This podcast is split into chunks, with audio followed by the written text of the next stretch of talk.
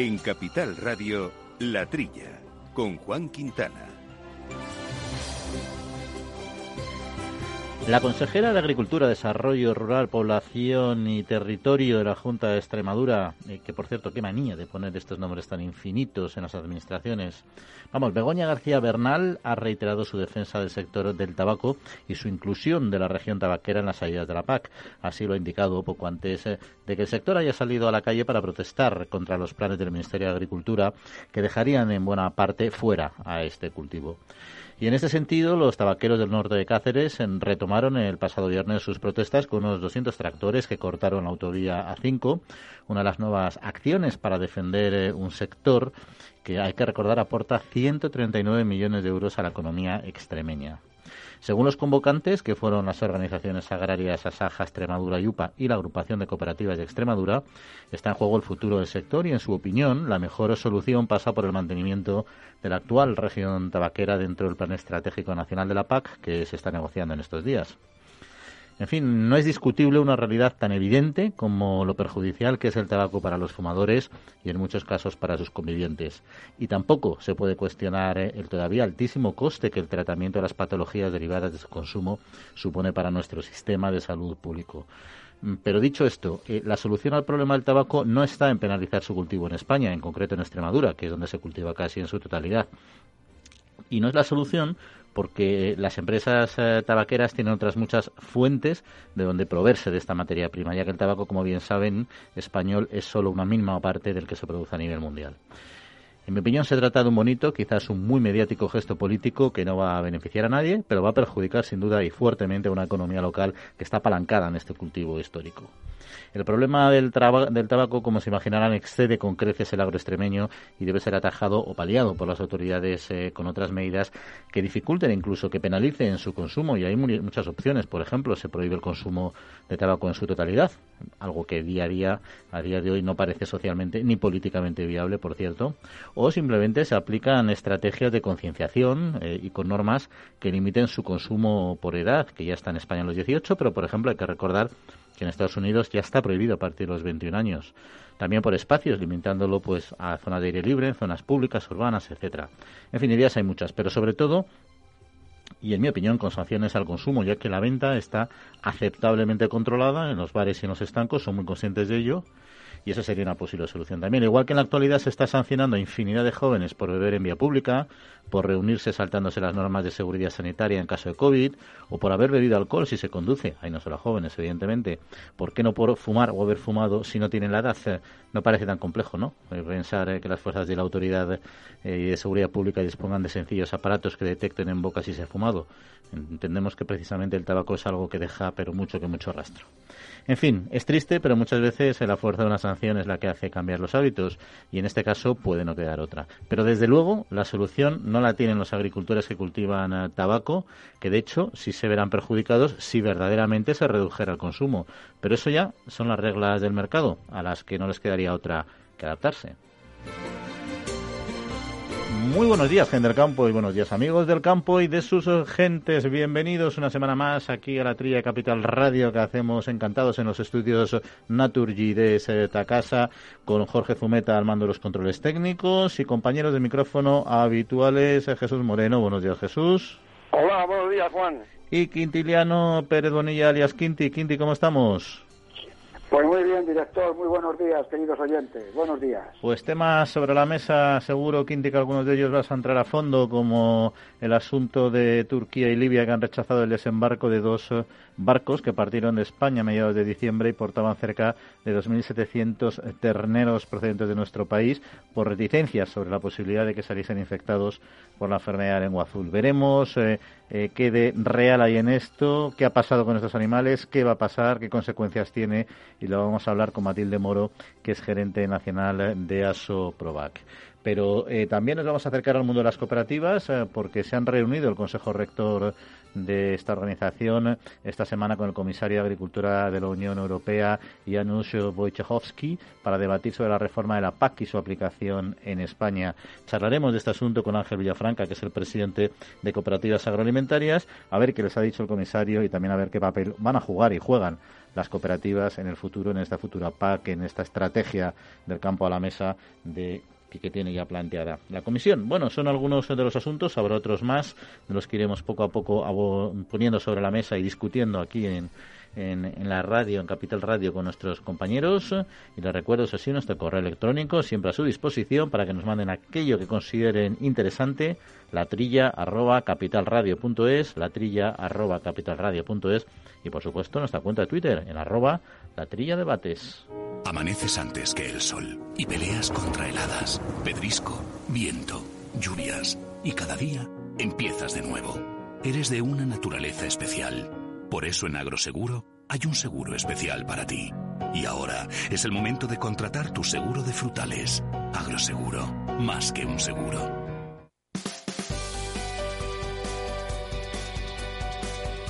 En Capital Radio, La Trilla, con Juan Quintana.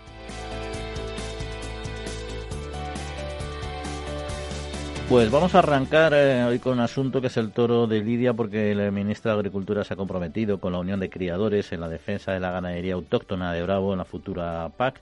Así en el marco de la negociación eh, de esta nueva política agraria, donde la Unión eh, de, Criadores de Toros se ha reunido con el ministro, con Luis Planas, para solicitar el compromiso por parte del Gobierno en la defensa de los intereses de los ganaderos bravos en Europa. Un encuentro al que asistieron el presidente Antonio Gabañuelos y el vicepresidente Juan Pedro Gómez y la directora de Comunicaciones institucionales. Se celebró precisamente el momento en el que el Parlamento Europeo se debaten eh, dos propuestas que implican la exclusión de todo tipo de ayuda de FEAGA y, FEADER, así como también las ayudas acopladas a agricultores y ganaderos cuyas actividades incluyan la cría de toros con destino a espectáculos eh, eh, culturales, que no sé con qué otro destino podrían tener.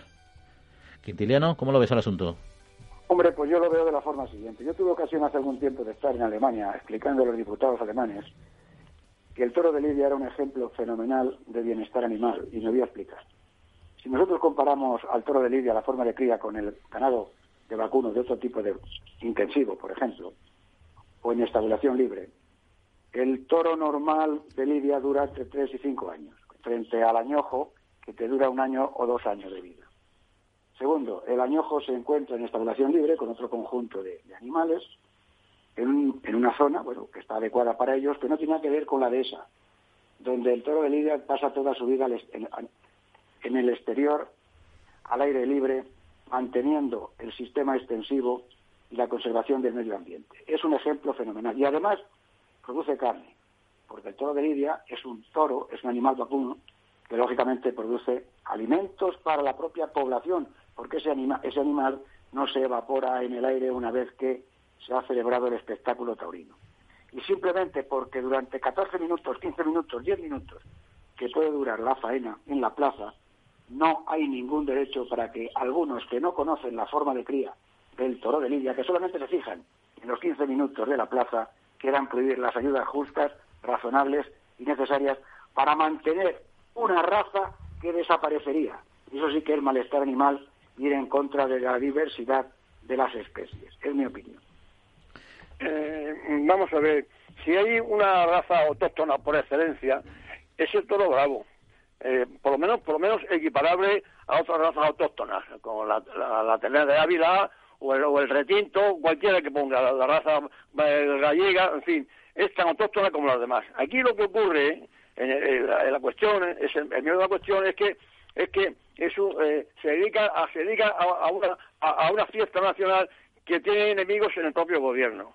La hipocresía de los catalanes. Resulta que está prohibido la corrida de toros, pero no está prohibido la fiesta esa de, de Bous, al, Carret, que son toros bravos que andan por, las ciudades eh, en los pueblos de, Cataluña. O sea que el enemigo de, de, Bravo está dentro, lo tiene dentro el ministerio, en, el gobierno, no quieren, son antitaurinos, no quieren la fiesta taurina, pero como dice Quinti, es una carne, es, una carne como otra cualquiera, esa, esa, esa carne de, de Lidia se dedica luego a, alimentos, y desde luego hay sitios en España, en, la zona de dehesas, que, que, no, que no son aprovechables. Por, por, por, la raza brava no, no, no serían aprovechables. Pues hay que ver las vacas bravas donde donde donde pastan por, por, unos cerros eh, que, que, no iría otra raza que es muy rústica y, y luego eh, por, otro lado eh, con, el, con, el, medio ambiente vamos no hay no hay nada más ecológico que, que, una de esas que, una de esas bravas vamos. En todo caso una, una, una aclaración que seguro que por si acaso, vamos, se, van, se han interpretado, no nos referimos a la hipocresía de los catalanes directamente, entiendo yo, sino a lo que es el problema, a, una cierta contra, contrasentido que se produce con una fiesta en Cataluña. No es una cuestión de, generalizar a todos los catalanes, evidentemente, porque no se trata de eso. ¿no? Eh, en todo caso, al, margen del, debate. Eh, eh, de toro bravo, de toro bravo me refiero, de corridas de toros sí, corridas de toros no, mientras las haya y mientras haya una explotación de todos los de Lidia en consecuencia, no veo ningún sentido quitarle las ayudas. Es una explotación como otra cualquiera. Oye, otra cosa es el, día, el día, que se prohíban. Si se... Prohibir o no prohibir las corridas de toros, que me parece una barbaridad prohibirlas también, ¿no? Pero tú puedes tener toros de lidia perfectamente en la dehesa, ¿eh? contribuyendo al medio ambiente y al mantenimiento de la dehesa, que luego se sacrifiquen en un matadero perfectamente, no tienen por qué ir todos a la plaza. O sea que son cosas totalmente diferentes, como bien dice Juan. En fin, eh, ya te digo, lo que pasa es que ellos lo que plantean es eh, quitar las ayudas a aquellos que van a aquellas explotaciones que destinan Lidia a plaza. Esas son todos, claro, porque nadie mantiene una explotación claro. de Lidia por conservar el medio ambiente. Eso, si lo quiere hacer, lo tendría que hacer la administración pública, porque sería sería todo gasto y nada retorno, ¿no? No tiene mucho, no tiene pies ni cabeza. En fin, oye, pues cambiamos a un tema, Jesús, si te parece, nos vamos al asunto del vino, porque el reparto de ayudas asociadas a la COVID-19 está generando serias discrepancias en el sector del vino, que además está bastante tocado por la caída de la hostelería y, en fin, hay una cierta fragmentación, quizá con el problema de exceso de producción detrás. ¿no? En concreto, las organizaciones agrarias, las cooperativas, las bodegas y las propias denominación de origen han elevado peticiones al gobierno central, que es quien, quien debe decidir cómo distribuye unos fondos públicos que han sido calificados como escasos por todos ellos. ¿no? También hay que recordar que están agrupados en la Interprofesional del Vino, que se adoptó por mandar un mensaje genérico porque en el fondo parece ser que no hay consenso en este asunto y eso yo creo que no beneficia al sector, ¿no? Bueno, vamos a ver, las ayudas, eh, por, así decirlo, las, ayudas hacia, para, el vino se, se limitan a promociones internacional, a la reconversión del viñedo y a, inversiones en las bodegas. Esas son las clásicas eh, ayudas que hay para el sector del vino. Ahora, con, con, motivo del COVID y, la, y, la, bajada del consumo, pues eh, los, los stocks son mayores y el problema se ha agudizado. Entonces aparecen la petición de nuevas ayudas, principalmente eh, la cosecha temprana. Bueno, la cosecha temprana, dice aquí la información, que da más calidad y menos kilos. Estoy totalmente en desacuerdo. Una, una, cosecha temprana tiene mucha acidez y a lo mejor todavía no está el fruto en condiciones. Pero bueno, a margen de eso, eh, otra ayuda es el, almacenamiento privado. También tiene gente a favor y gente en contra. Almacenar el vino unos meses es atrasar el problema para dos o tres meses siguientes, porque ese vino tiene que salir al mercado de, todas maneras. Y la otra mm, medida, que es así que es efectiva, que, que tiene mucha gente en contra, sobre todo en Europa, que es la destilación de crisis. Bueno, ya, lo hice la palabra, crisis es un año, para un año puntual, pero es que aquí se ocurre que es, un, eh, es una, viticultura, es un problema estructural, que es lo que dicen en Bruselas, y llevan razón, en España sobra vino todos los años. O sea que cuando hagamos la, la entrevista al presidente de cooperativas, a ver si nos puede aclarar algo sobre, sobre el particular. De todas maneras, eh, una producción de 45 millones de hectolitros que hemos tenido últimamente, pues sobra eh, y, 9, millones de, consumo, pues pues sobran 25, millones de hectolitros unidos al stock del año pasado. En fin, que el problema se agrava se agrava cada año. Pues luego intentaremos trasladarle esa pregunta también al presidente, como bien decías, de cooperativas. Y otro asunto, Jesús, eh, hablábamos de ciertas discrepancias a nivel nacional, pero en la denominación de origen en Valdepeñas, en la, dentro de lo que es la interprofesional, también está habiendo problemas y lo que es el sector productor, representado por Asaja, Coajupa y cooperativas, han solicitado formalmente su baja de esta, de esta asociación en un comunicado por diferentes discrepancias que se han ido produciendo a lo largo de los últimos eh, tiempos y esta es una interprofesional eh, eh, potente. Vamos a ver, la composición de, toda interprofesional es, es, la composición, como, como lo dice la, palabra, es todos los que todos los que pertenecen a la producción, sobre todo en este caso los viticultores, los del viñedo. Si se retiran de, la interprofesional todo el sector productor eh, amparado por Asalja, la COAC, UPA y, las cooperativas agroalimentarias, pues, pues queda descabezado el Consejo. Ya no hay interprofesional. Aquí en Valdepeñas hay un problema añadido y yo creo que es la base de, todo el problema. Hay dos asociaciones comercializadoras, es decir, las que compran la uva y transforman la uva en vino y lo comercializan. Una es Avival, llámese eh, Félix Solís, o viceversa, y Asevival, llámese García Carrión. O sea, dos grupos que son los únicos compradores de la uva de Valdepeñas.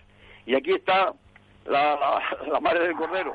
Eh, se quejan los productores de que no hay trazabilidad en, los vinos, que hay eh, falsos etiquetados y demás. Lo que se ven eh, son superados por dos únicos compradores. Infinidad de productores, pequeños, medianos y grandes, y dos únicos compradores. Y ese problema, a ver cómo lo resuelve ahora la Consejería de Agricultura, que es la que tiene que poner paz en, este asunto. Oye, y mientras esperamos a nuestra siguiente eh, invitada, quería hacer una consultilla también, bueno, contar un tema a ver cómo lo veis, y es este tema, es una interesante, sobre la clonación eh, en Estados Unidos de animales en vías eh, de extinción. Sabemos que es una potente herramienta para protección y mantenimiento no solo de especies animales, también de la biodiversidad en general. Bueno, y en concreto se ha clonado uno de los pocos ejemplares que quedan en el mundo de hurón de pies negros, que lo han hecho los científicos de Fish and Wildlife Service, eh, en Colorado, a partir del ADN de otro animal que lleva muerto desde hace 30 años. Eh, Quintiliano, ¿cómo ves tú esto, esta, la biotecnología en este nivel? Una técnica muy interesante, muy bonita. ¿Os acordáis de la oveja Dolly de hace algunos años, donde se clonó una oveja que era exactamente igual que el donante del óvulo donde se había clonado, ¿no? La clonación consiste en tomar una célula de un, de un animal, en este caso de un animal en periodo de, extinción, se le extrae el óvulo de esta célula, donde está el ADN, el ácido desoxirribonucleico, que es donde está el caudal genético, de, esa célula se le extrae el ADN y luego se coge un óvulo al que también se le ha quitado el, núcleo.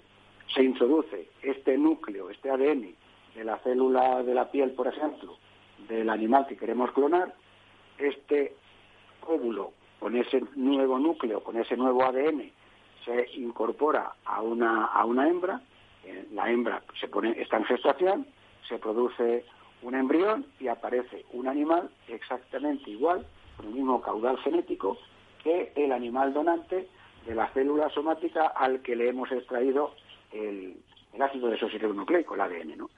Es, muy bonito, muy interesante para el mantenimiento de especies en periodo de, extinción, lógicamente, y también para la producción de genética de, de animales, pues yo que sé, de alta capacidad reproductiva, yo pienso en general, yo que sé, pues, pues caballos de, carrera que tienen un caudal genético con una capacidad de ganar carreras fenomenal, o con un, unos sementales bovinos que son capaces de tener unas producciones muy interesantes, en fin, es una técnica genética muy interesante, muy interesante.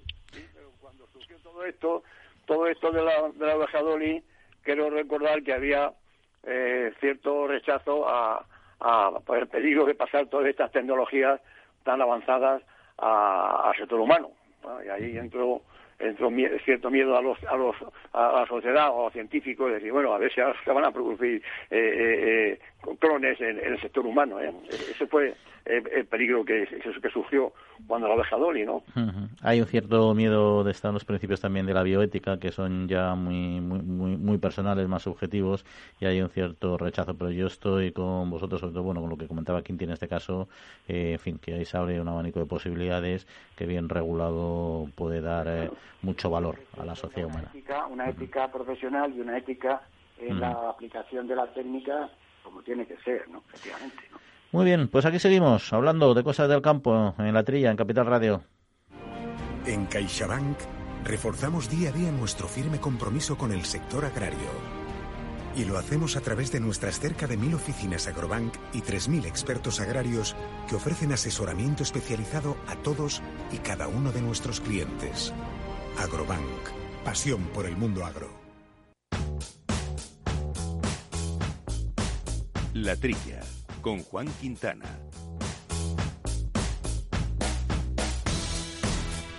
Pues eh, Turquía y Libia han rechazado el desembarco de dos oh, barcos que partieron de España a mediados de diciembre y portaban cerca de 2.700 terneros procedentes de nuestro país por reticencias sobre la posibilidad de que saliesen eh, infectados por la enfermedad de la lengua azul. De este tema queremos hablar con Matilde Moro, que es eh, gerente nacional de la Asociación de Productores de Vacuno de Carne de Asoprovaca. Matilde, muy buenos días. Buenos días, Juan. ¿Qué tal? ¿Cómo estás? Bueno, pues aquí revisando estos eh, temas que nos han dejado un poco desconcertados, porque ahora mismo, por ejemplo, ¿dónde están eh, eh, los barcos o los animales? Vamos a ver, los barcos, hay uno que se encuentra ahora mismo en Chipre y el otro atracó ayer por la tarde en Cartagena. sí, sí. efectivamente, estos dos barcos salieron de España en el mes de diciembre con dirección a Turquía eh, con bueno pues, pues con todo el procedimiento habitual, certificaciones correctas, eh, etcétera, etcétera, eh, y fueron enviados con el visto bueno a Turquía, donde fueron desafortunadamente rechazados. Porque yo entiendo que cuando sale un, flete, un barco con animales vivos en estas características, se certifica que provienen de, de zonas libres de enfermedades veterinarias, en este caso de lengua azul, ¿no? Bueno, efectivamente, los certificados que acuerda España con cada país tercero pueden, pueden variar. Eh, de, bueno, y, en concreto las condiciones que exija o pueda exigir un país tercero pueden pueden diferir un poco, pero eh, en cualquier caso, eh, bueno, hay países que exigen efectivamente que los animales procedan de zonas libres o simplemente que estén vacunados y con las condiciones, las garantías sanitarias que permitan evitar la transmisión de dicha enfermedad. Eh, en, la certificación es, complejísima. ¿eh? Hay que tener en cuenta que los animales, eh, en primer lugar, se certifica el animal, la granja de origen y todo el proceso que va por el que va pasando ese animal hasta que llega al puerto de salida, donde se verifica que toda la, toda el procedimiento documental es correcto, que los animales son aptos para el transporte y, ya cuando se tiene el visto bueno se procede al embarque de los mismos. O sea que en este caso había un cumplimiento administrativo y sanitario perfecto, de acuerdo a la norma. Por supuesto, no se había detectado ningún caso como tal en, los propios barcos. Entonces, al final, entiendo yo creo que se trata de un cumplimiento, un incumplimiento de las autoridades de estos países, ¿no? Bueno, efectivamente. Eh, lo cierto es que lo que ha trascendido de este rechazo es bastante sorprendente. Es que eh, Turquía rechazaba, rechazó la descarga de estos dos barcos por considerar que podían estar infectados de lengua azul. Lo sorprendente de todo esto, como decíamos, es que además de salir con toda la certificación eh, que acreditaba que esos animales estaban libres de enfermedad, salieron con el visto bueno de Turquía. A pesar de todo, eh, una vez conocida la decisión y el motivo del rechazo, tanto por parte de la Administración española como de los propios exportadores, se propuso el realizar las pruebas necesarias que consideraran las, eh, autoridades turcas, en este caso eh, unas pruebas de PCR, para confirmar que esos animales estaban libres de la enfermedad, lo cual sorprendentemente también rechazaron. Sí, eso sí que llama la atención porque esa es la prueba definitiva, ¿no? Por así decirlo, ¿no? Pero en fin, nos acompaña Quintiliano Pérez Bonilla que quiere eh, plantear alguna cuestión, Matilde. Ah, estupendo. Hola Matilde, buenos días. Hola, Quinti, buenos días. Me alegro de hablar contigo. yo, yo también. Yo apoyarte en lo que estás señalando, porque como, como tú sabes, esto es un incumplimiento flagrante de los acuerdos internacionales. O sea, Turquía se está saltando ¿eh? Que los acuerdos de la Oficina Internacional de Epizotías y los acuerdos de la Organización Mundial de, la, de, la, de, Comercio. ¿no? Entonces, ahí yo creo que tenéis todas las posibilidades, de alguna forma, en algún buen bufete de abogados, de reclamar lo que es absolutamente injusto. Es mi opinión en este, en este sentido, porque como bien dices, se han cumplido la normativa. Los animales proceden de una zona libre, tienen todos los controles realizados, responden a un acuerdo zoosanitario internacional firmado por Turquía y por España. Y lo que ahora no puede hacer Turquía es incumplir sus compromisos firmados con España. Esa es mi, esa es mi opinión. ¿eh? Como es así, eh, Efectivamente, Quintiliano, totalmente de acuerdo. ¿eh? Y de hecho, nosotros como asociación eh, nos vamos a dirigir a la, a la, comisaria eh, competente para trasladarle, en primer lugar, que en ningún caso esta situación inédita y que ocurre por primera vez después de casi más 20 años de experiencia en la exportación de animales vivos puede tomarse como algo habitual en absoluto y, no solo eso, ¿eh? que el procedimiento y las garantías que ofrece España eran los correctos y, bueno, pues que quizás esta situación viene a unirse a muchas otras que se están produciendo en países terceros de cara al incumplimiento de, los acuerdos internacionales y de lo establecido en la OIE. ¿eh? Podemos poner el, ejemplo de la gripe aviar o de la, de la peste porcina en China. Y como tal, eh, es algo que tiene que analizar y, probablemente requerirá de un análisis profundo y, quizás de alguna acción eh, específica al respecto. Pero en ningún caso ha sido un problema ni generado por los exportadores ni por las autoridades competentes que en todo momento han tratado eh, de, solventarlo como han podido y en la medida de sus posibilidades.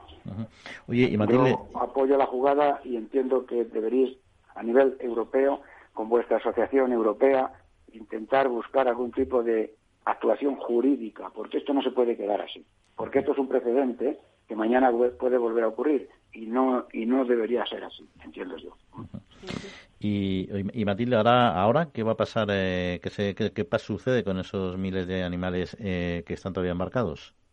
Bueno, vamos a ver, el, barco que está ahora mismo atracado en Cartagena, eh, las autoridades eh, sanitarias eh, oficiales y el SEPRONA accedieron ayer a, él, estuvieron supervisando el estado de, salud y de bienestar de los animales y son ahora las autoridades sanitarias las que tienen que decidir qué, bueno, pues qué, se puede hacer con esos animales, si son animales que se tienen que eh, destinar inmediatamente al sacrificio, son, bueno, y en qué, en qué estado están. Eh? Ahora, ahora mismo son eh, esta situación y esta decisión a nosotros como sector, bueno, pues no, no, bueno, no, entra dentro de nuestras posibilidades. simplemente lo único que queremos es que acabe cuanto antes, que se solucione cuanto antes y lo que sí que es cierto es que si esos animales están sanos y están en buen estado, lo que sí que nos preocuparía mucho es que, su destino tuviera que ser el sacrificio. Pero entendemos que, el Ministerio, con, bueno, pues con la ley en la mano y con, y con la información del estado de salud y bienestar, pues tendrá que tomar las decisiones que tenga que tomar. Y ya para terminar, pues al final todo esto es un importante daño económico. Eh, ¿Para quiénes? Para, para determinadas empresas, entiendo, ¿no? El daño más inmediato es a determinadas empresas, efectivamente, que son las que han estado más directamente involucradas en este, en este asunto. Eh, evidentemente, luego, pues se tendrá que, pues como decía Quintiliano, pues se tendrán que exigir responsabilidades, pero estamos hablando ya de, más a largo, eh, más medio largo plazo. Lo que sí que es cierto. ¿Estos animales se han cobrado antes de salir o no? ¿O están pendientes de pago por los receptores turcos? Hay, eh, hay dos situaciones diferentes, Quintiliano. Eh, nos encontramos dos situaciones diferentes. En un barco es una, es una situación y en el otro es, otra, eh, lo cual complica un poco más. complica un poco más todo el asunto. bueno, ahora mismo, como decía, el, el, impacto económico, pues evidentemente puede ser para los propietarios de los animales, en primer lugar, aunque luego posteriormente se aclare y se pueda eh, bueno, pues eh, un juez pueda determinar quién realmente ha tenido eh, bueno parte de, culpa en este en este en este caso. Lo que sí que es cierto, ahora lo importante, como decíamos, es que esto se aclare cuanto antes eh, por, estos, por el bien de estos animales, de los exportadores y del, y del sector. ¿eh? Como decíamos, lo que nos preocupa ahora mismo es eh, la, bueno, un poco la sombra de la duda que se está poniendo eh, sobre el sistema de certificación español y las dudas que pueden generar en países terceros. Y el posible cierre de algún mercado como consecuencia de esta situación, en la que, una vez más digo, que no hemos tenido ninguna culpa, sino que eh, al revés, eh, todo se había hecho correctamente conforme a la, legislación y a los acuerdos. Por eso te digo, y esto es importante, habría que hacer una denuncia a la Organización Mundial del Comercio. Esto es un precedente terrible. ¿eh? Esto prospera la credibilidad de los certificados sanitarios españoles, no va a servir para nada. Yo creo que habría que hacer una denuncia ante la Organización Mundial del Comercio. Es ahí donde tenemos que actuar. Pues, pues seguiremos como, de cerca cómo evoluciona ese, ese tema que seguro que, se va a poner en marcha, como bien nos comentaba Matilde Moro, gerente de Aseprovac. Matilde, muchas gracias por acompañarnos, como siempre, y que tengas buena semana. Muchas gracias a vosotros, igualmente. Adiós, adiós, un beso. El Foro Interalimentario trabaja por conseguir los mejores productos con la máxima calidad a los mejores precios, velando por garantizar la seguridad de la cadena alimentaria sostenible desde su origen hasta que los productos llegan al consumidor. Para ello cuenta con el compromiso de las empresas que lo integran, que apuestan por la seguridad, la calidad, la investigación, la innovación y la justa retribución de todos los agentes de la cadena.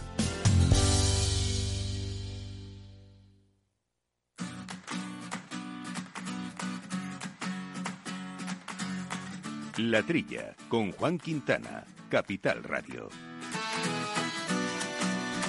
En fin, sin palabras, casi 3.000 eh, animales eh, deambulando por el Mediterráneo ya más de dos eh, meses por culpa de la ineficiencia de países terceros y luego se habla de bienestar animal y se aprieta a los países eh, miembros. En fin, un contrasentido. Pero bueno, vamos a hablar de brecha salarial en la mujer rural, porque seis de cada diez mujeres que ayudan en el campo no cotizan por su actividad económica. El 82% ayudan en las explotaciones agrarias, eh, si bien es cierto que un 59% de ellas no cotizan, como decíamos, por esta actividad. Así al menos lo ha denunciado la Asociación de Familias y Mujeres del Medio Rural, AFAMER, con motivo del Día Internacional de la Igualdad, de la igualdad Salarial entre Mujeres y Hombres. La organización ha analizado estadísticas realizadas por la Universidad Isabel I y que destacan que menos del 9% de las explotaciones agrarias están eh, dirigidas eh, por mujeres. Chuchi, este es un tema que arrastramos ¿no? hace hace tiempo, ¿no? Y que yo creo que la ley la, ley que se aprobó precisamente para incorporar a la mujer al, al sistema de la seguridad social, etcétera, no, no ha funcionado adecuadamente, ¿no? Bueno, vamos a ver esto. Eh, en este caso, vamos a ver, aquí tienen que hacer en el campo rural y, en las ciudades y en la industria eh, es una queja de las mujeres de, la equiparación salarial. Aquí en los sindicatos, yo me, parece que las labores y las categorías de trabajo están perfectamente definidas. ¿eh? No es lo mismo eh, cortar con unas tijeras racimos de uva de una cepa que coger un, un, este de, uvas de, de, 50 o, 100 kilos a, la espalda y llevarlo a un tractor y el tractor un chofer que tiene que... Quiero decir, que las categorías de, empleo son diferentes. Entonces, la mujer yo creo que ocupa unos, unos trabajos que no es que sean delirantes, es que no son tan, tan esto como, como, lo, como lo que pueden ocupar los hombres. Dicho esto, y yo creo que los sindicatos aquí tienen mucho que decir, no sé si la queja viene por ahí, es una mala clasificación de, según se, se, se, se, entiende de, esta noticia, es que se quejan de la brecha salarial, como si hicieran un trabajo superior a la categoría por la que están cobrando. Eh, entiendo yo, pues es un fallo de los sindicatos en ese sentido. Bueno, ahí se entiende que estamos hablando de dentro de una misma categoría laboral, o la mujer tendrá uno u otro trabajo, eso pues depende de lo, de lo que le apetezca y lo que le contraten, etcétera, pero dentro de su trabajo tiene que tener la misma banda salarial. Eso es algo que, vamos, que es, es, evidente. Juan, que efectivamente es así. Por ejemplo, en el sector porcino, que yo conozco un poco más, porque precisamente las mujeres se utilizan para el, el tema más delicado, que es la maternidad es una mano de obra especializada. Las mujeres atienden mucho mejor los partos en las explotaciones de porcino que, que los hombres, ¿no? Porque son mucho más sensibles, son mucho más, tienen esa, eh, son femeninas en este sentido, ¿no? Y de esa manera, y no tiene por qué haber, ni la hay, creo yo, eh, en esa sensibilidad, una menor sueldo para las mujeres que para los hombres. ¿no? Yo creo que en, el, en algunos sectores no se da, en otros no lo sé. A ver, está claro que sí, que las mujeres y los hombres que atiendan a los partos en las explotaciones tienen que cobrar la mismo, sean mujeres o sean hombres, tengan más feminidad, como tú dices, o, tengan menos. Eso, es lo de, eso es lo de menos. Son profesionales que desarrollan un trabajo y, punto, ¿no? Pero luego, sobre todo, el problema es que en el campo, no, es verdad que todavía hay una buena parte, que es un poco para mí lo más preocupante del asunto, eh, que, que sigue sin cotizar en su actividad económica, también por, por decisión propia, porque también es verdad que cotizar implica un coste y hay unidades familiares que optan, a veces puede ser el hombre que lo impone, otras veces por mutuo acuerdo, en no cotizar para ahorrarse un gasto, un gasto en el corto plazo y no se dan cuenta que lo que pierden es una cobertura en el largo. Y ahí yo creo que tienen que ser las unidades familiares quienes lo revisen, evidentemente, ¿no? Porque al final supone un problema, ¿no? Y desde luego eh, la mujer si quiere cotizar, tiene que cotizar independientemente de lo que quiera el marido si trabaja en la explotación. Pero bueno, dicho eso, que está muy bien reclamado por AFAMER, hay otro asunto que llama la atención esta semanita y que quería conocer vuestra opinión, Quinti, y es el que el gobierno ha advertido de que el uso de la etiqueta sin gluten no está permitido en alimentos y bebidas que nunca contienen han contenido esa proteína, ya que se trataría de un, acto de competencia desleal, al menos según los reglamentos comunitarios eh, vigentes. realmente el, gluten es una proteína que se encuentra fundamentalmente en los cereales, ¿no? El trigo, la cebada, el centeno, claro.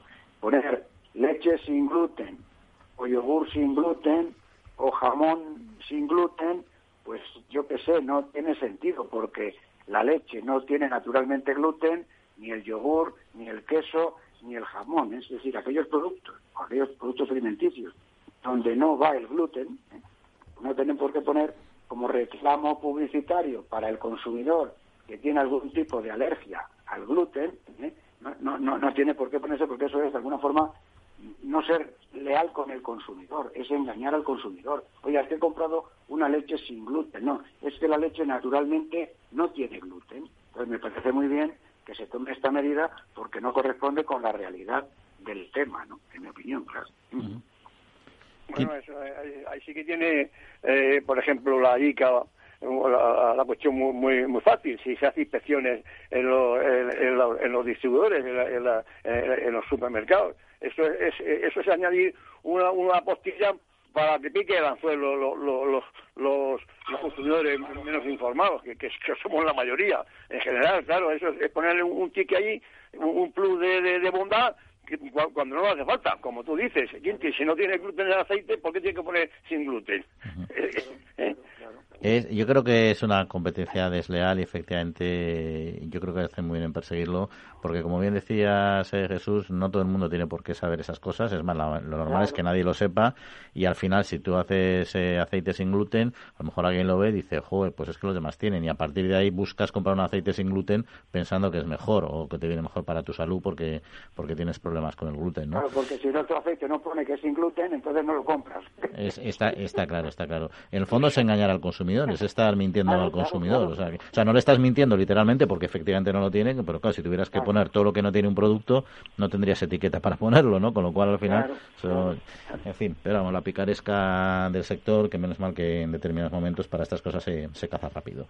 Oye, y el eh, eh, sector, seguimos, jo, este tema es que lo, lo llevamos tratando tantos años que ya, a ver si algún día dejamos de hablar de ello, pero va a estar difícil. Es el sector ganadero español ha anunciado movilizaciones por la intención del gobierno de proteger eh, el lobo. En concreto, a Saja Coajiupa van a detallar en los próximos eh, días. Se van a celebrar concentraciones y aseguran que el Ejecutivo trata con desprecio a los productores por la intención del Ministerio para la Transición Ecológica de proteger eh, al cánido, con lo que se prohibiría su caza.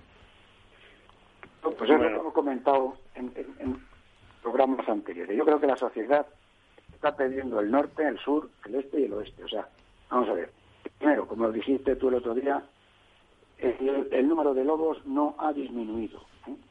No está en periodo de extinción. Al contrario, se mantiene o sube el censo de lobos a nivel nacional. Segundo, es una actuación contraria al bienestar animal de las ovejas, de los terneros, de los porcinos, a los que el lobo mata. Y mata de una forma sangrienta esta gente que protege al lobo no se da cuenta de que está atentando contra el bienestar animal de las víctimas del, de las víctimas del lobo. Luego para mí es un malestar social también, porque las dueños, los, los dueños de estos animales, cuando van al establo por las mañanas y se encuentran 15 o 20 ovejas heridas y muertas, pues eso es una barbaridad psicológica, es un impacto impresionante, ¿no? lo, lo, lo, que hay que hacer, en mi opinión, como hemos comentado, aliméntese al lobo de carne procedente del matadero, pero no procedente de las ovejas que mata el lobo en el establo. Que esas ovejas se sacrifiquen para ir al matadero y que el lobo se le ponga carne en la sierra, donde sea, pero no a partir de las ovejas que mata sangrientamente. No tiene ningún sentido, de verdad, de verdad. O sea, yo es que alucino, ¿eh? no puedo entenderlo, lo juro, no lo puedo entender, no lo puedo entender. Eh, yo aquí en España siempre vamos, vamos a, vamos los últimos en la moda. Ese movimiento ecologista que ha pasado ya por Europa y, ya lo han pasado y se han desengañado, ahora nos toca a nosotros, ahora, ahora toca ser aquí ecologista. Hay tres mil y pico lobos en España censados, de un censo antiguo, ¿eh? que ahora en modernos dará posiblemente el doble. Mucho más que, que, que, en Francia, que en Alemania y que en Suiza y que en Noruega y que en Suecia. ¿eh? Eh, eh, por eso digo que ahora toca aquí la moda del ecologismo, hasta que se den cuenta que esto es una que, esto es una barbaridad. O sea, que, que hay que hay que hay que mantener el lobo que, que, no le pase nada. Oye, y las ovejas y, y, las crías de los terneros que matan, he visto cada, cada, cada, imagen en, televisión que si las tiene esta gente, yo creo que pensarían de, manera diferente. Y las personas, que es que el lobo y el hombre no conviven desde que el mundo es mundo. Algún día pasará como en Canadá, donde atacarán sin motivo aparente a, a personas por hambre o por lo que fuera y tendremos una desgracia. Si es que el lobo hay que recuperarlo, sí, hay que mantenerlo, sí, pero en zonas acotadas, no en libertad y próximo a las zonas donde vivimos y a los espacios naturales de los que disfrutamos, ¿no? Mira, el otro día, eh, creo que fue el martes, no recuerdo, tuve la oportunidad de escuchar a, a, la ministra del ramo, a Teresa Rivera, en una interpelación en el Senado que le hizo un, un senador del PP y, además de todo, bueno, yo no lo puedo resumir porque son demasiadas cosas, pero ya os podéis imaginar el tono. Lo que se dijo es que, bueno, insinuó primero que las ayudas para paliar los daños del lobo, pues que lo tendrán que pagar, que se podrían pagar desde la PAC, lo cual ya me parece un disparate porque la PAC no está para esto. Si el Ministerio de Transición Ecológica quiere recuperar al lobo, lo primero que tiene que hacer es asumir los costes de esa recuperación, ni los no va a pagar ni los agricultores ni los ciudadanos. Pero es que dijo algo más, y no solo quizás, sino quizás lo tenemos que pagar entre todos. En fin, ya sabemos que cuando lo paga el ministerio lo pagamos entre todos. Pero ¿qué es eso de una recuperación de un animal depredador? Que no somos la única especie tan tonta como para hacer que se reproduzcan a nuestro lado los mismos animales que nos pueden devorar. Y encima que lo paguemos entre todos. Es, en fin, hay una expresión muy popular que no voy a decir porque es muy fea. Compensatorias, compensatorias a la producción. Ayudas a la producción. Es ilegal utilizar las ayudas de la PAC porque el lobo lo que origina es un accidente, no es una disminución de la producción. No están las ayudas hechas de la PAC, serían ilegales en Europa. ¿eh? Yo creo que no tienen encaje jurídico ninguno. El lobo lo que hace es producir un accidente. Lo único que podría ocurrir, que estoy pensando mal, sería en un seguro, un seguro que además tendría que ser gratuito, un seguro gratuito para cubrir los problemas que plantea, que plantea el lobo. Pero los problemas psicológicos del dueño y los de malestar animal, eso no los paga tampoco el seguro. ¿eh? Está claro, está clarísimo. A, mí me gustaría eh, eh, que viviera todavía eh, nuestro querido Rodríguez de la Fuente, que, hablaba del hermano Lobo. Seguro que ese hombre pondría paz y, sentido común en, estos momentos. Seguro, estoy seguro que diría así, el lobo hay que mantenerle, que, no se agote, pero, pero que no los coma ahora más el lobo. Claro. En fin, oye, rápidamente, Jesús, antes de entrar en el siguiente tema con nuestro invitado, ¿qué te parece eh, Día? La cadena Día se ha movido intensamente legalmente para no hacer frente a la multa de 6 millones que le ha impuesto eh, la ICA y, bueno, eh, ha aceptado, parece ser el Supremo, su, su recurso y puede sentar jurisprudencia a la ley de la cadena. Mira, vamos a ver, aquí, aquí hay unas cosas, vamos, veo yo, que son un poco complejas yo creo que al final no va a ocurrir nada. Vamos a ver. De, Día, Día y, y Eroski hicieron un centro único de, de, compra para, hacer más fuerza y comprar en conjunto. Resulta que todo lo que ha hecho Eroski han sido faltas leves y se han sobreseído. Y lo de Día no. No sé, creo que no sé si la ICA cuenta con los servicios jurídicos eh, suficientes como para mantener eh, esa cuestión. De hecho, el Supremo, como tú has dicho, ha admitido a, trámite mm. e, este recurso que, que, que, ha, hecho día. se, quejan de que, de que le han, facilitado información a un gabinete de abogados sin contar con la parte contraria, o sea, con, los, con, los, con los proveedores. No sé si eso será una, falta, una falta de, en la legislación. Yo creo que esto va a acabar en aguas de borraja. Pues veremos, veremos en qué queda todo este asunto, pero lo que va a acabar en agua de borrajas es este programa que nos queda menos tiempo y tenemos que aprovecharlo. Foro Interalimentario es una asociación sin ánimo de lucro que agrupa empresas punteras del sector agroalimentario que trabajan con más de 22.000 pymes y productores primarios. Las empresas del foro sustentan más de 90.000 puestos de trabajo y destinaron casi 200 millones de euros a actividades de investigación e innovación y al desarrollo de nuevos sistemas de producción alimentaria.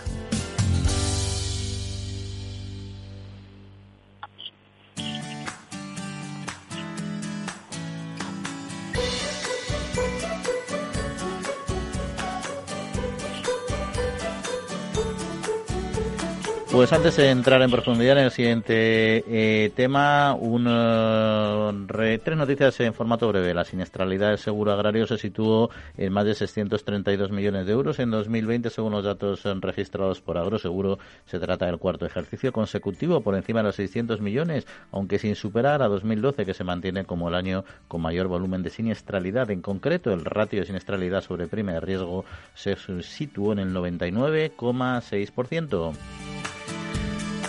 Y la multinacional Singenta da a conocer la innovación en cultivos de hoja a través de Salads Emotion en su centro de investigación y desarrollo de Torre Pacheco en Murcia.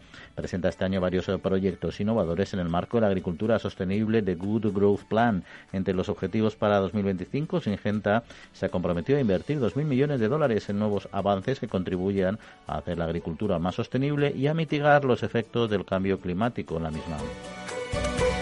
Y la innovadora startup francesa Sencrop lanza en España sus estaciones agroclimáticas con una app para asegurar la máxima eficiencia en la gestión de los sus cultivos, con pluviómetros, anemómetros y sensores de humedad de, hoja fáciles de instalar y móviles. Son capaces de monitorizar el clima, uno de los factores más determinantes a la hora de rentabilizar los cultivos, ahorrar en costes de inputs agrícolas, ser eficientes y sostenibles medioambientalmente en el manejo de los cultivos. Y dicho esto, el Consejo Rector de Cooperativas Agroalimentarias de España se reunió esta semana con el comisario de Agricultura de la Unión Europea, con Janusz Wojciechowski, para debatir sobre la reforma de la PAC y su aplicación en España en el marco de la estrategia de la granja a la mesa y para la biodiversidad 2030. Ángel Villafranca es presidente de Cooperativas Agroalimentarias de España. Ángel, muy buenos días. Muy buenos días, ¿cómo estáis? ¿Qué tal? Pues aquí estupendamente vamos a hablar del mundo cooperativo y también a ver que nos cuente un poco qué le ha dicho el ministro. Que, primero, ¿qué, qué le transmitieron ustedes al comisario? Perdona, sí. ¿Qué le transmitieron ustedes al comisario?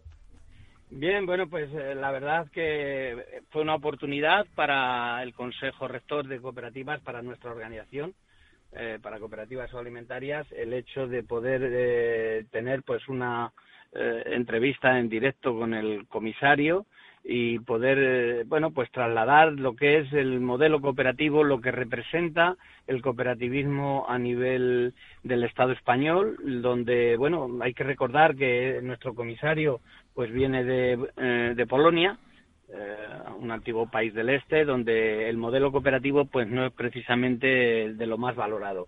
le hemos trasladado la realidad de lo que tenemos en cuanto a nuestra forma de trabajar, eh, tanto de agricultura como ganadería. Nosotros tenemos eh, un cultivo eh, eminentemente mediterráneo con unas características especiales y por encima de todo, pues lo que hacemos y lo que estamos trasladando es trasladar riqueza al mundo rural, al medio donde estamos. Nosotros no nos deslocalizamos, continuamos independientemente de, cualquier otro escenario, pues continuamos pegados a la tierra, hacemos eh, pues que España no se vacíe de gente y donde muchas veces pues no es capaz de llegar eh, ni siquiera a los servicios públicos hay una cooperativa que está prestando servicios y está trasladando eh, bueno beneficios a la, zona rural al medio rural donde está implantado a ese núcleo que muchas veces está muy lejos de, de donde realmente es un, núcleo urbano y con, esas deficiencias. Evidentemente hablamos también de la paz, de las dificultades de, la política verde que nosotros pues ah, buscamos y queremos ser sostenibles, eh, evidentemente cuidamos el medio ambiente, no puede ser de otra forma, pero también este tiene que ir acompañado pues de, de, todo lo que supone pues una economía eh, suficiente para que tanto económicamente como social pues permita que nuestros agricultores, nuestros ganaderos sobrevivan. Y por cierto, hablando de la PAC, ese recorte a los grandes perceptores de, de ayudas, el capping, que de alguna manera puede afectar quizá a las cooperativas, eh, eh, ¿se prevé que vaya a ser de aplicación? ¿Sacaron el tema? En principio, mm, las cooperativas como tal eh, entendemos que van a estar exentas de, capping. Eh, estamos hablando de cooperativas que, que hagan pues eh, trabajo asociado a, eh, desde las propias explotaciones de los socios, porque hay muchas cooperativas que evidentemente pues no tienen ni PAD ni, ni siquiera están trabajando. Eh, en principio no, no es una de las preocupaciones mayores eh, que tenemos dentro del sector agroalimentario. Lo que sí le trasladamos al comisario es la necesidad de poder actuar eh, sobre los mercados. Cada vez la PAC tiene que tener herramientas, mecanismos eh, que muchas veces no únicamente la autorregulación eh, puede ser suficiente pues para poder mm, trabajar en, en, los distintos mercados.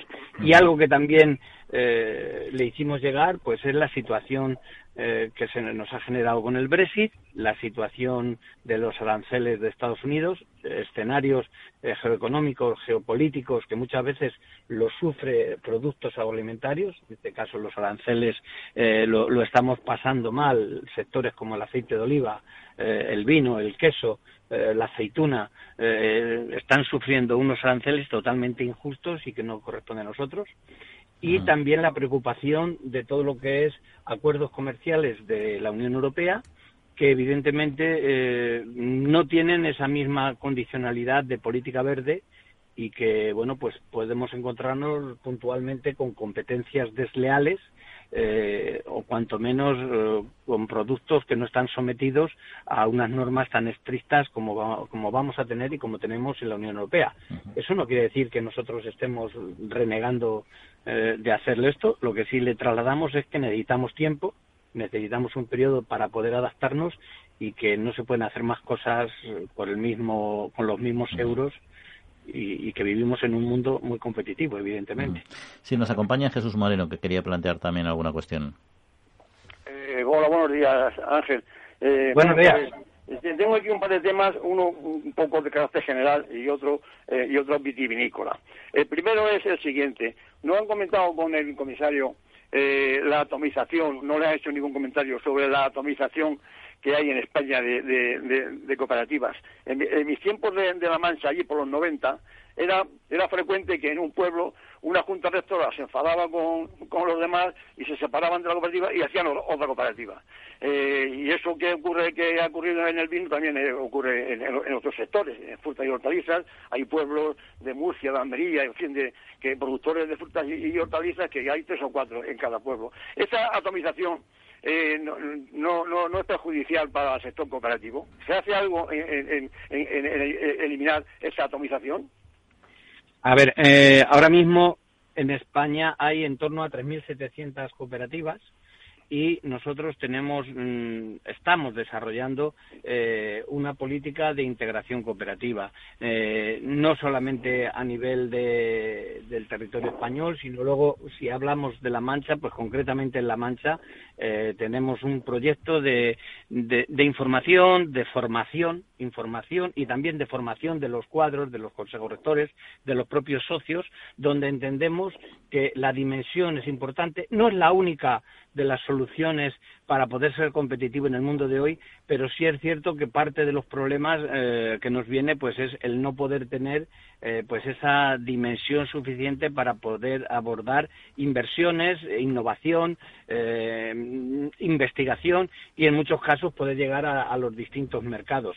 Evidentemente, eh, vivimos en la sociedad y las cooperativas somos democráticas, eh, la forma de gestión, la forma de gobierno eh, es de los propios socios y son empresas autónomas. Nosotros como organización hacemos estrategias, planteamos cuál es la dirección correcta y tratamos de formar y tener esa integración que entendemos que es necesaria. Pero luego la última decisión siempre la tienen las empresas cooperativas en este caso. Este otro vitícola eh, ahora que están, se están discutiendo las ayudas, dónde van a, van a ir encaminadas, eh, hay una tendencia en Europa a que la, destilación, dice, de crisis es para, para momentos de crisis.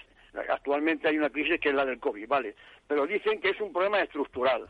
En España hemos pasado de, un millón y medio de hectáreas a, a, un millón escaso, pero la producción no solamente no ha bajado, sino que ha subido. ¿Tiene algo pensado? ¿Hay algún movimiento para acabar o, intentar paliar esta, eh, esta estructura mm, de producción nuestra que va a producir todos los años eh, eh, unos stock, dado que ahora tampoco hay malas cosechas. Desde que se riega el viñedo en, una gran extensión por goteo ya no hay ya no hay cosechas de, sequía, sino que son todas regulares y, grandes cosechas. ¿Qué, qué, qué piensan las cooperativas sobre este tema que es un mal estructural, según dicen todos los expertos? Bueno, según dicen los expertos, mm, yo te puedo decir que soy del sector del vino y yo no coincido para nada con ese análisis. la situación actual que tenemos de crisis en el sector del vino viene perfectamente definida por el problema del COVID. se ha cerrado el mundo, se ha cerrado Oreca, se ha cerrado eventos, no hay eh, un cóctel porque hay una presentación de un libro, una presentación de un balance de cuentas, no hay consumo de parte de nuestro vino, nuestro y del resto de países. Dicho esto, eh, mm, en este momento mm, yo eh, discrepo de que hayamos aumentado sin más la producción. Yo creo que lo que hemos hecho es tener empresas competitivas. El mundo de hoy eh, podemos pensar de que es mejor viajar en un ferrocarril ordinario o es mejor ir en alta velocidad es mejor, podemos poner mil ejemplos. Eh, hay que adaptarnos al mundo de hoy, tenemos que ser competitivos. El mundo nos exige eh, ser, ser dinámico. Otra cosa es que dejemos de mirar al consumidor. Yo creo que las cooperativas, al día de hoy, en su gran mayoría, evidentemente, como todo te he dicho antes, pues la sociedad, y somos un reflejo de la sociedad, pues cada uno es de una forma. Pero en este momento están mirando al consumidor y están produciendo para sus clientes. Ojo, clientes de todo el mundo. España es el tercer país en producción, el segundo depende de cada año. Y hablar de 40 millones de hectolitros de vino que hemos tenido este año, porque cinco que se han producido han sido de mosto, estamos todavía muy lejos de Italia, que tiene 49. ¿Por qué vamos a hablar de excedentes? Hablemos de cómo posicionamos nuestros vinos, dónde están nuestros mercados y cómo llegar a ellos. Y ante una situación extraordinaria de crisis como la que tenemos actualmente, hay que acudir a medidas extraordinarias. Ojo, que las, que las han tomado y ha destilado Francia, ha destilado Italia, ha destilado Austria, eh, Rumanía, Eslovaquia, Croacia. Oiga, eh, estamos en el mundo de la Unión Europea y estamos haciendo las mismas cuestiones que hacen los europeos. ¿Por qué vamos a montar un discurso mm, de catastrofista o contrario a unos intereses de aquí? Es que pensamos pensamos que por el hecho de que tuviéramos menos producción, automáticamente el consumidor nos va a pagar más por un litro de vino? Los mercados internacionales, nuestros competidores van a seguir estando ahí. Creo que eh, el equilibrio es la virtud y en ese equilibrio y mirando siempre al consumo, perdón, al consumidor, es donde tenemos que dirigir nuestras producciones. Y en eso estamos en el sector del vino. Pues muchas gracias. Aquí lo vamos a dejar. Ángel Villafranca, presidente de Cooperativas Agroalimentarias. Pues muchas gracias por estar con nosotros, como siempre, en esta otra ocasión. Muy bien, pues muchas gracias a vosotros y un saludo, Jesús. Un saludo, pues si se nos acaba el tiempo, había tres noticias en formato más breve y luego si queréis comentar o comentamos estos asuntos que hemos hablado, por ejemplo, que desde la Asociación de Aguas Minerales de ANEAVE celebran la reciente aprobación en el Parlamento Europeo de la Directiva relativa al agua de consumo. Esta norma tiene como principal objetivo mejorar el acceso y la calidad del agua de grifo en Europa. Afirman que hay que fomentar activamente el acceso a cualquier tipo de agua, puesto que todas favorecen unos hábitos de consumo saludables. Limitar las opciones de los consumidores sobre los distintos tipos incide directamente en su salud. Y el sector cárnico en España concreta un proyecto de 3.500 millones de euros para impulsar la economía verde y digital. La cadena de valor cárnico ganadera quiere liderar el camino hacia una economía más sostenible y digital en línea con los objetivos de la Unión Europea. Una acción que arrancó hace ya varios meses, impulsada por las interprofesionales cárnicas del porcino blanco, Interporc, y Vacuno de Carne, Provacuno, entre otras. Y finalizamos con la Asociación Empresarial para la Protección de las Plantas, AEPLA, y la bodega Cuatro Rayas, líder en la denominación de origen Rueda, junto con la Junta de Castilla y León, han desarrollado un proyecto de colaboración con el que han pretendido concienciar a los viticultores sobre la importancia de la prevención laboral y el cumplimiento de las buenas prácticas agrícolas en manipulación y uso de productos fitosanitarios. Y hasta aquí lo que teníamos hoy que hablar. No sé si tenéis eh, cinco segundos rápidamente cada uno por si queréis hacer algún comentario. Quinti y Jesús. Pues en principio pues- tendríamos que hablar de la noticia rápida de que la directora de Neira de la Organización Mundial de la Salud dice que no hay que usar antibióticos de forma indiscriminada en la producción porcina. Te has pasado los, te has pasado los cinco segundos, Quinti. No se usan, no, eso queda claro. mensaje, no se usan. Ahí está. No se usan indiscriminadamente. es que hace mucho daño cuando la gente es ignorante. Jesús, eh, Quinti, nos tenemos que ir. Muchas gracias por vuestro tiempo. Quinti Jesús, hasta la semana que viene. Nosotros nos despedimos. Agradecemos también a Jorge Meta, mando los controles técnicos. Que pasen muy buena semanita y nos vemos en siete días. Un saludo. Capital Radio.